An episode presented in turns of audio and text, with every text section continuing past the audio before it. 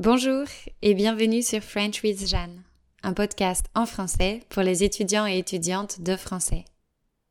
Vous écoutez le premier épisode de la série 19. Je reprends le micro après quelques mois de silence pour vous parler de développement personnel. Si vous me suivez régulièrement, vous savez que c'est quelque chose de très important dans ma vie. Et dernièrement, je m'en sers beaucoup suite à une situation difficile. Une rupture amoureuse. Ça, c'est un sujet qui concerne tout le monde, ou presque. Et dans les six derniers mois, j'ai vécu deux ruptures amoureuses avec le même homme. Autant vous dire que je suis assez éreintée par tout ça, mais comme c'est un sujet universel, je veux vous raconter comment je gère la dernière rupture. Alors aujourd'hui, je vais me concentrer sur les aspects émotionnels et mentaux de la séparation. Avant de commencer, il me semble essentiel de vous dire que cette rupture est particulièrement éprouvante pour moi, puisqu'elle ne s'est pas faite dans la sérénité, au contraire. La rupture est aussi intense que la relation l'a été, et comprendre ce qui se passe au niveau psychologique m'aide à gérer la séparation. Ah, avant de commencer, je voulais remercier les personnes qui ont répondu à ma dernière infolettre en me conseillant de faire attention à ne pas prolonger la douleur en créant un podcast sur la rupture. Je vous écoute et je pense que vous avez raison. C'est pourquoi cette série de podcasts porte sur le développement personnel en général et pas seulement sur cette rupture amoureuse. Allez, c'est parti.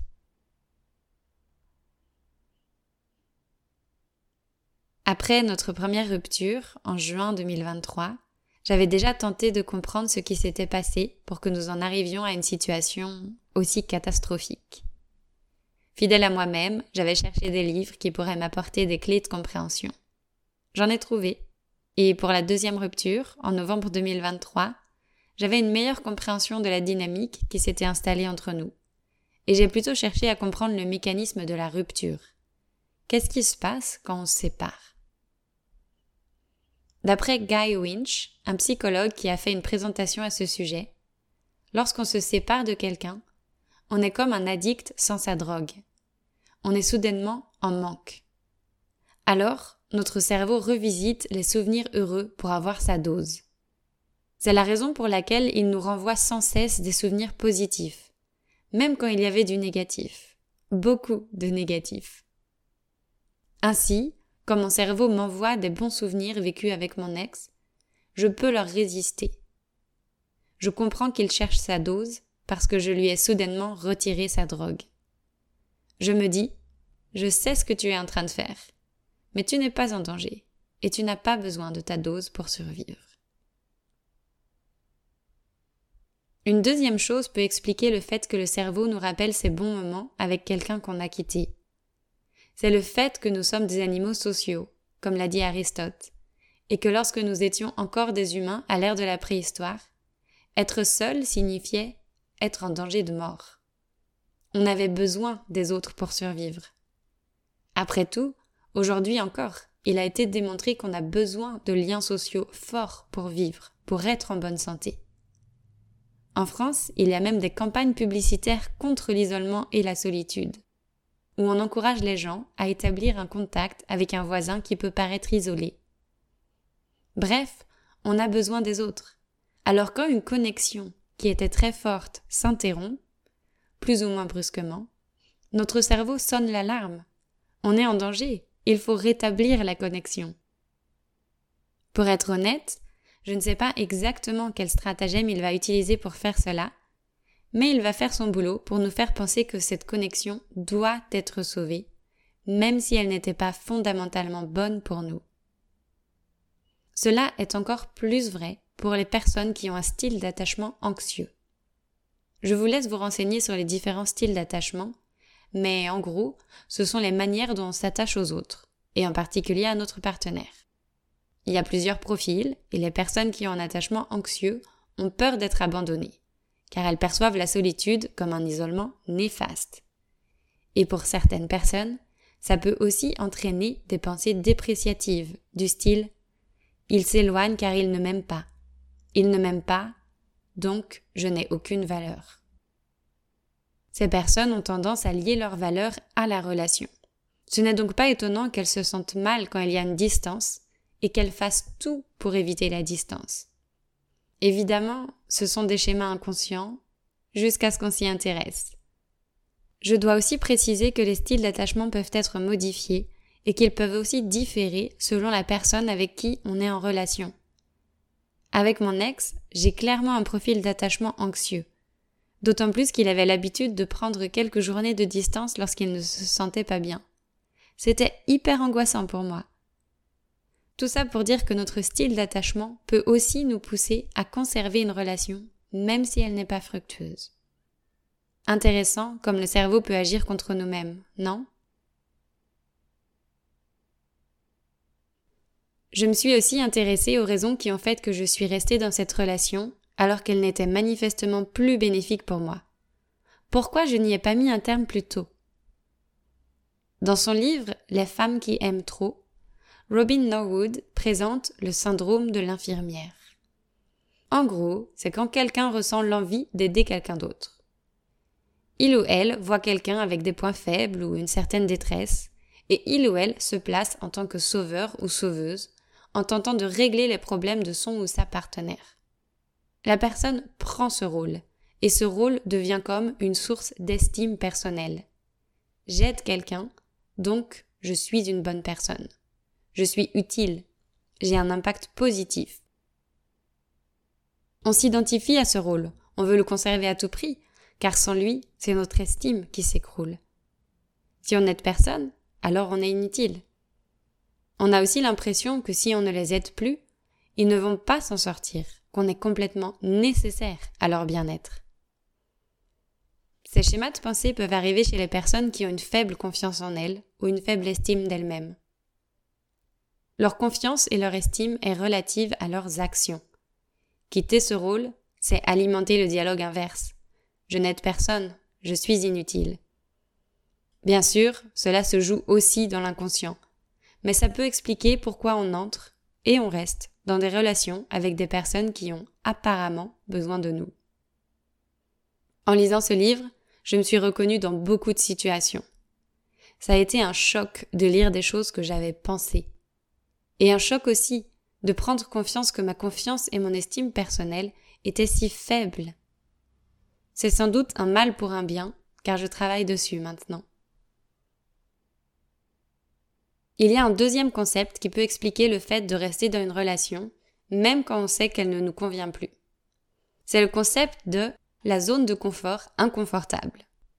Je l'ai découvert dans un podcast de Jay Shetty, un Américain, ancien moine bouddhiste très connu dans le domaine du développement personnel. Il explique que les humains préfèrent ressentir une douleur familière qu'une douleur inconnue. Ils préfèrent rester dans une mauvaise situation plutôt que d'être dans l'inconnu. Oui, ils ne sont pas heureux dans la situation A, mais au moins, ils la connaissent. La situation B sera peut-être pire, alors mieux vaut rester dans la situation A. C'est la peur de l'inconnu, tout simplement.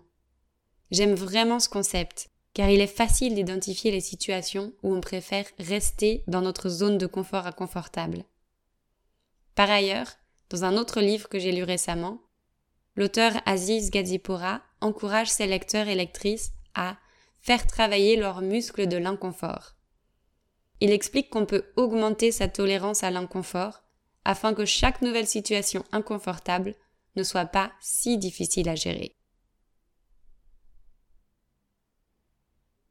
Et puis, il y a aussi la réticence à abandonner une chose dans laquelle on s'est investi.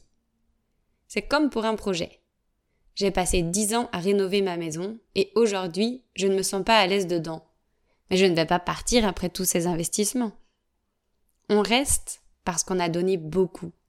Et qu'en arrêtant le projet, on a l'impression de perdre ce qu'on a investi ou de ne pas avoir récolté assez de bénéfices. Et ce, même s'il est évident que ce n'est pas la meilleure option.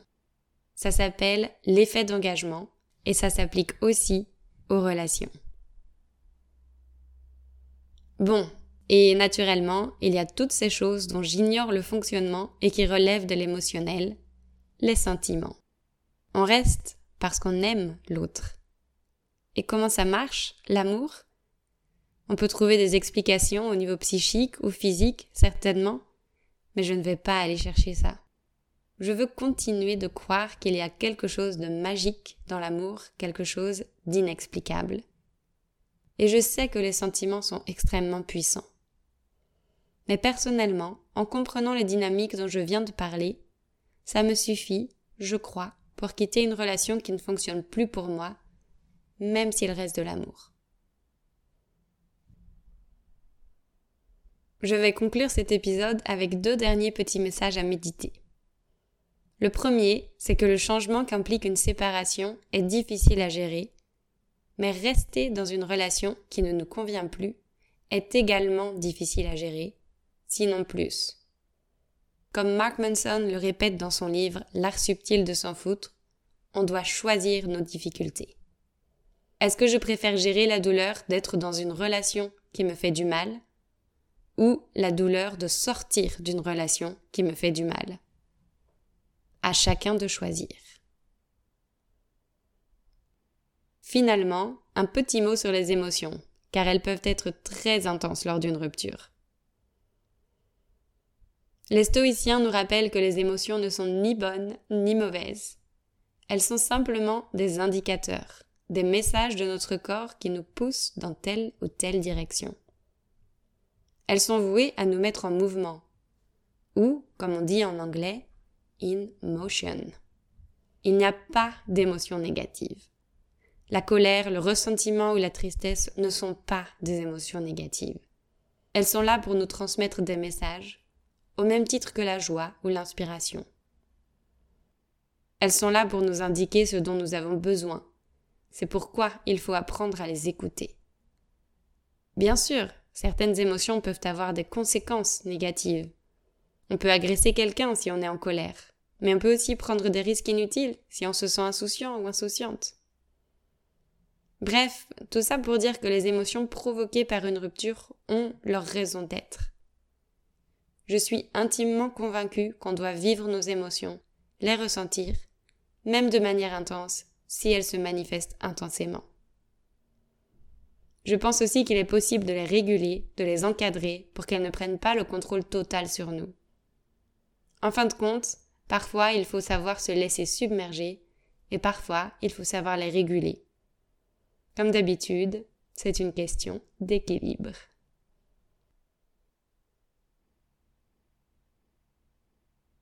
J'espère que mon petit exposé vous a plu, que vous avez appris des choses, surtout si vous êtes aussi en train de traverser une rupture ou de manière plus générale, une perte.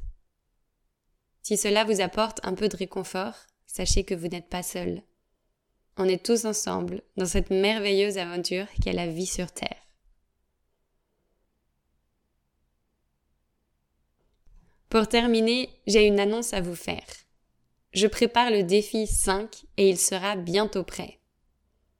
Il est différent de tout ce que j'ai proposé jusqu'à maintenant et j'avais plus que hâte de vous en parler. Le défi 5 sera justement un défi de développement personnel mi-janvier, je vais vous embarquer dans une semaine de développement personnel. J'ai prévu une activité par jour, en français, évidemment. Ça faisait longtemps que je voulais allier langue française et développement personnel, et j'espère que vous serez aussi enthousiaste que moi à l'idée de travailler les deux en même temps. L'objectif sera donc double, et on vivra cette aventure ensemble, puisque chaque jour, tous les participants et participantes devront faire la même activité. Si ça te dit, inscris-toi tout de suite. Et si tu veux plus d'infos, clique sur le lien dans la description de cet épisode ou va sur mon site web. Je suis tellement pressée.